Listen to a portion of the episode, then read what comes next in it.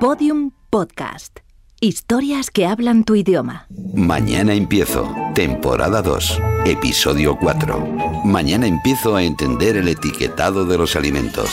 Y la goza, y la canta.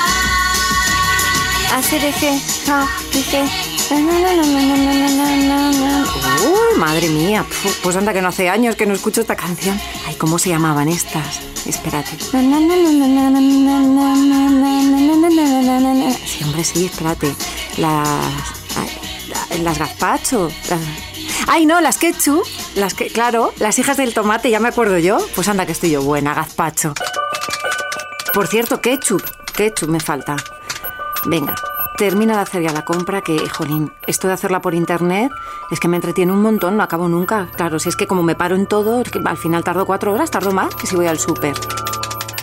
Anda, mira, ketchup light, un 30% menos de azúcar. Claro, pero, pero sigue teniendo azúcar, que luego nos creemos que esto no engorda, pero 10 gramos por cada 100. Pues yo con esto me quedo como estoy, pero exactamente igual, ¿eh? 10 gramos por cada 100. ¿Eso es mucho? ¿Es poco? ¿Quién me mandó el otro día el artículo aquel? ¿Cómo se llamaba? Ah, mira, de Juan Revenga, el nutricionista de la General. Si no quieres que demonice al azúcar, no sigas estrategias tan diabólicas. Es que claro, con la etiqueta a mí me toman el pelo todo lo que quieran. Porque yo veo light y me voy como una loca. Y luego de light no tiene nada, porque luego ves todos estos estudios que todo tiene un montón de azúcar, pues vaya tomadura de pelo. Hola Carlos. Bien. Oye, una cosa muy rápida. ¿Te acuerdas el nutricionista que me dijiste el otro día? El que escribe en El País. Sí. ¿Es Juan Revenga? Sí. Vale, vale, vale. ¿Y em, tú me dijiste que tiene una consulta de educación nutricional? Claro. Vale, no, nada, pues es que es justo lo que necesito, porque ahora que me estoy cuidando tanto, veo que hay cosas que, en las que me pierdo. Venga, gracias, Carlos. Un besito. Adiós. Hola Juan. Nada, oye, quería hablar contigo de toda esta moda de los eh, alimentos light, porque a mí por mucho que me digan que tienen azúcares y todos estos estudios de los que se habla ahora, pero yo veo light, veo la etiqueta light y me lanzo como si no hubiera un mañana. Dime, ¿en qué me tengo que fijar cuando compro ese tipo de alimentos? Lo primero que nos deberíamos eh, fijar es precisamente aquello que está en la parte de atrás y que desde mi punto de vista debería estar en la parte frontal del producto. O sea, que cuanto menos ponga, mucho mejor. Yo apostaría por los productos planos, los productos que no hagan mayores alegaciones, porque al final de cuentas, ¿qué es lo que te va a decir en, en- en el frontal del, del- de- del envase de un producto? Pues aquellas cosas que desde luego van a intentar motivar o condicionar tu, tu compra. Y en este sentido, pues, ¿qué, te va a decir el fabricante de su producto? Pues que es maravilloso y te va a decir todo aquello que, que- que te guste oír, que esté de moda, con lo cual lo mejor que podemos hacer es darle la vuelta y enfrentarnos a la cruda o no tanto realidad que tenga un producto. Juan, partimos de la base entonces de que en la parte de delante nos pueden engañar todo lo que quieran. En la parte frontal, que es la primera en la que vamos a encontrar normalmente las alegaciones y, y en definitivas cuentas es la última barrera que utiliza el fabricante para conseguir o promocionar su producto y conseguir por tanto la venta. Claro, pero es lo que te decía antes, que yo me creo todo. Yo veo light y voy como loca. Y la verdad es que de las etiquetas, en lo único que me fijo es en el azúcar y en la grasa. Lo demás es como que no existe. Es importante destacar en este terreno, tanto en el de azúcares como en el de grasas, en la de las grasas, los eufemismos que muchas veces utiliza el, el fabricante para no mencionar el, el ingrediente maldito, ¿no?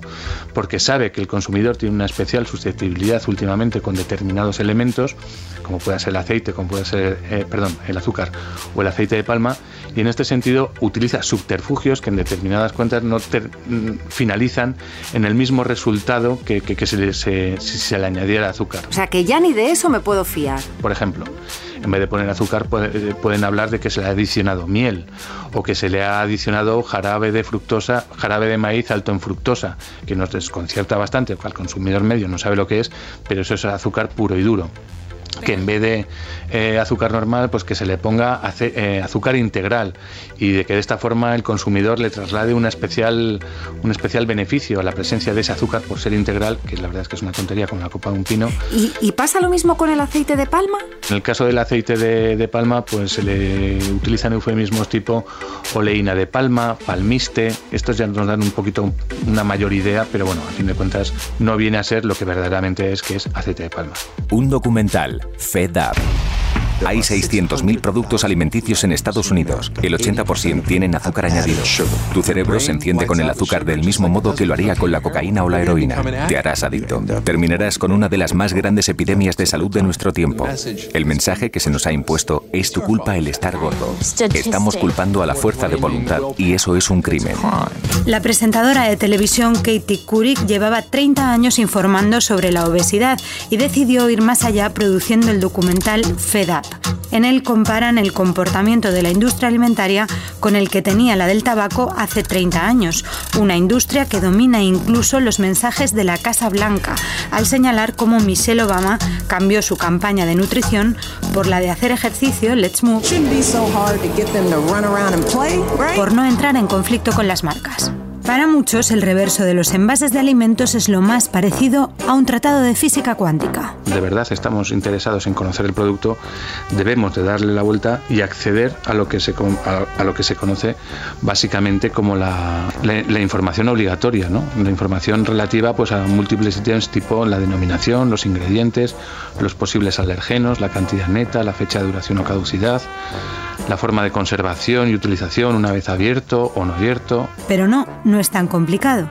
En primer lugar nos encontramos con la información nutricional. La información nutricional reúne o debe reunir de forma obligatoria bastantes aspectos o diversos aspectos. Lo primero, las temidas calorías. El primero de todos es el valor energético que vendrá expresado en kilojulios, que es la medida del Sistema Internacional para la Energía, y también eh, puede venir en kilocalorías, que es con la unidad con la que más frecuentemente estamos familiarizados. Y las calorías se indican en relación a los gramos de producto. Deberá venir siempre obligatoriamente por cada 100 gramos de producto o por cada 100 mililitros y esto es importante porque, por ejemplo, en la eh, legislación norteamericana eh, nos dicen que, mm, bueno, la legislación norteamericana obliga a que la información venga por porción de producto o por unidad comestible. Sin embargo, aquí en, en, la Unión Europea es siempre por 100 gramos o por 100 mililitros de producto. ¿Y qué es alto o bajo en calorías? Pues depende. No se puede dar una cifra de qué es alto y bajo, em, simplemente, bueno, yo puedo aportar aquí que las calorías posibles que pueda tener un alimento por 100 gramos varían tanto como entre 0, que serían las del agua, evidentemente, y las 900 kilocalorías por cada 100 gramos, que serían las correspondientes a cualquier tipo de aceite, con cualquier origen. ¿Y cuántas calorías tienen los distintos alimentos? De modo general podemos hablar de que las frutas, las frutas frescas, tienen unas calorías comprendidas entre las 30 y las 80 kilocalorías, que las pastas, los arroces eh, rondan las digo sin cocinar, ¿eh? no platos eh, precocinados, podrían estar por las 300, 400 kilocalorías, un chocolate pudiera, unas galletas pueden andar por las 400, 500, igual que unas patatas fritas, una mayonesa sobre las 650, unos frutos secos sobre las también por ahí las 650, 700 kilocalorías y bueno, eh, ya digo que es muy amplio y no se puede dar un, un, margen de qué son altas y qué son bajas porque habrá que referirlo sin lugar a dudas a la naturaleza de ese, de ese alimento y a la ración que se consume. Sigamos. Lo siguiente que encontramos en la información nutricional son las grasas y se ha de indicar cuáles son saturadas. Cuando nos dicen la cantidad de grasas y obligan a que el fabricante determine cuántas de ellas son saturadas, ya nos, está dando una pista. Y al mismo tiempo, eh, recordemos que eh, es opcional el que el fabricante ponga, además de las saturadas, las monoinsaturadas y las poliinsaturadas. Pero el origen de esas grasas tendrá que, o lo tendremos que buscar en la lista de ingredientes.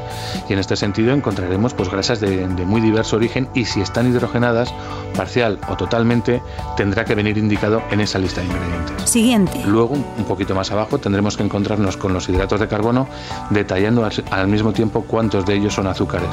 Cuando hablamos de hidratos de carbono, más allá de los azúcares que los tiene que detallar, podría poner o hacer mención de la cantidad o presencia de polialcoholes y almidón, se podría al mismo tiempo hablar de la cantidad de fibra y también, dependiendo del producto y del interés del, productor, la cantidad de vitaminas y minerales que vamos a encontrar en el producto. Y por último... Y por último, en este sentido de los macronutrientes, nos tendrá que informar obligatoriamente también del porcentaje de proteínas en 100 gramos. Y sal.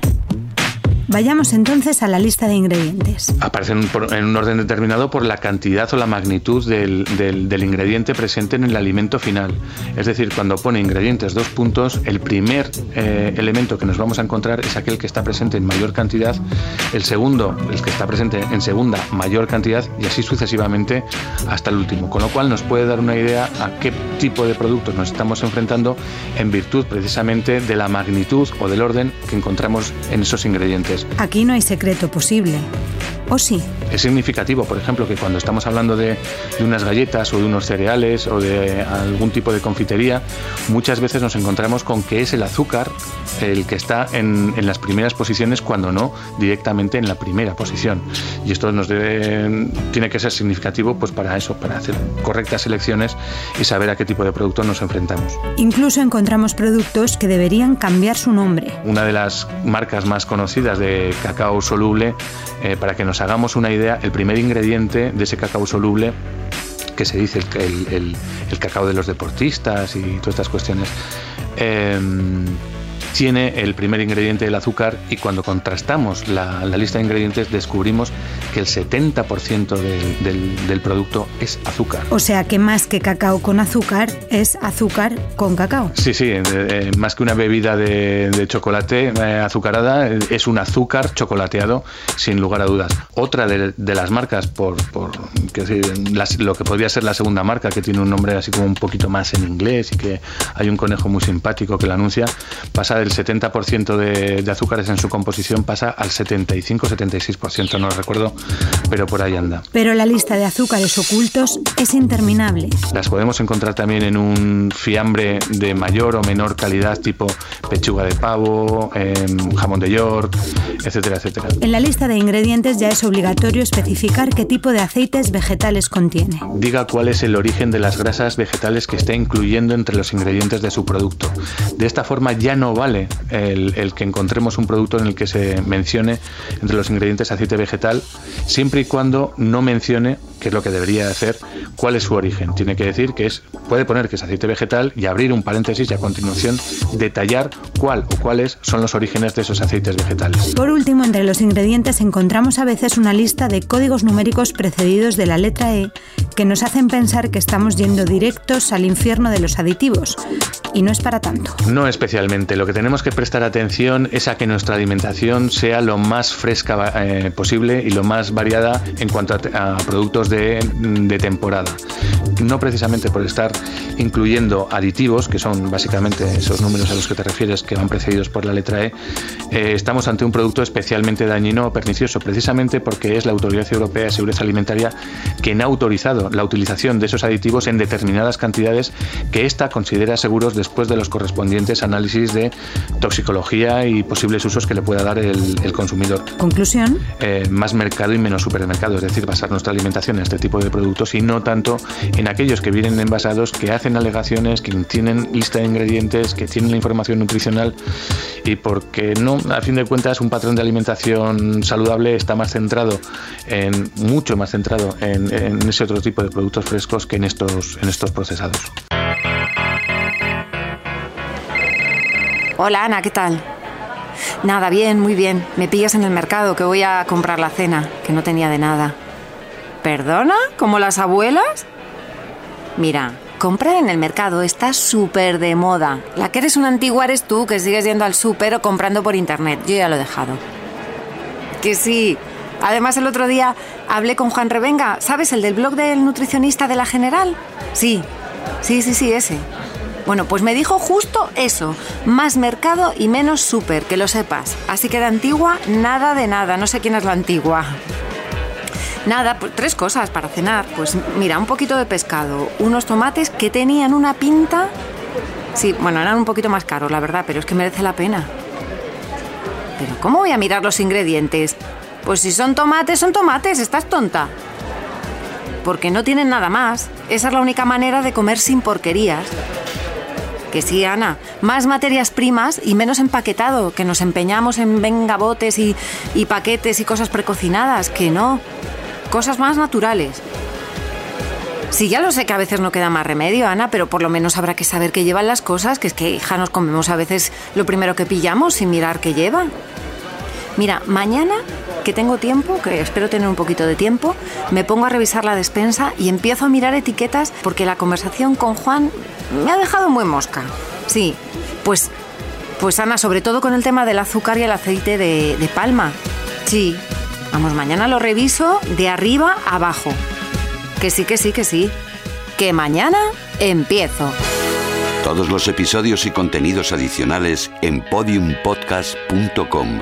Síguenos en arroba mañana empiezo y en facebook.com barra mañana empiezo podcast.